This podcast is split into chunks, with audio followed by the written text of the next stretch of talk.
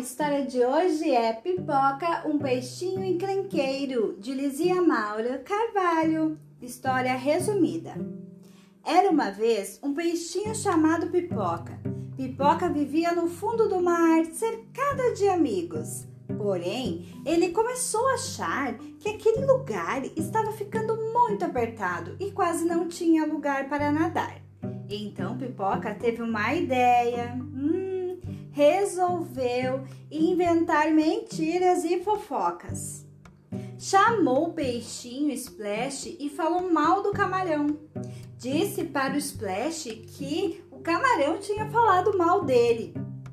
Mais tarde, chamou o Baiacu e disse que o Splash e o camarão tinham falado mal dele. A confusão estava feita. Uns foram tirar satisfações com o outro. De repente, os peixes brigaram e foram embora. Pipoca ficou sozinho chorando. Chorou, chorou e chorou.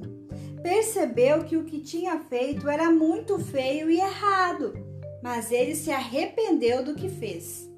Os seus amigos ouviram de longe Pipoca chorando e foram ver o que estava acontecendo.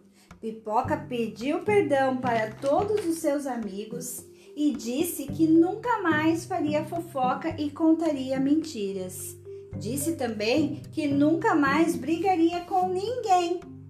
Os peixinhos perdoaram ele, inclusive o camarão. Todos se perdoaram. Foi lindo e viveram felizes em harmonia para sempre.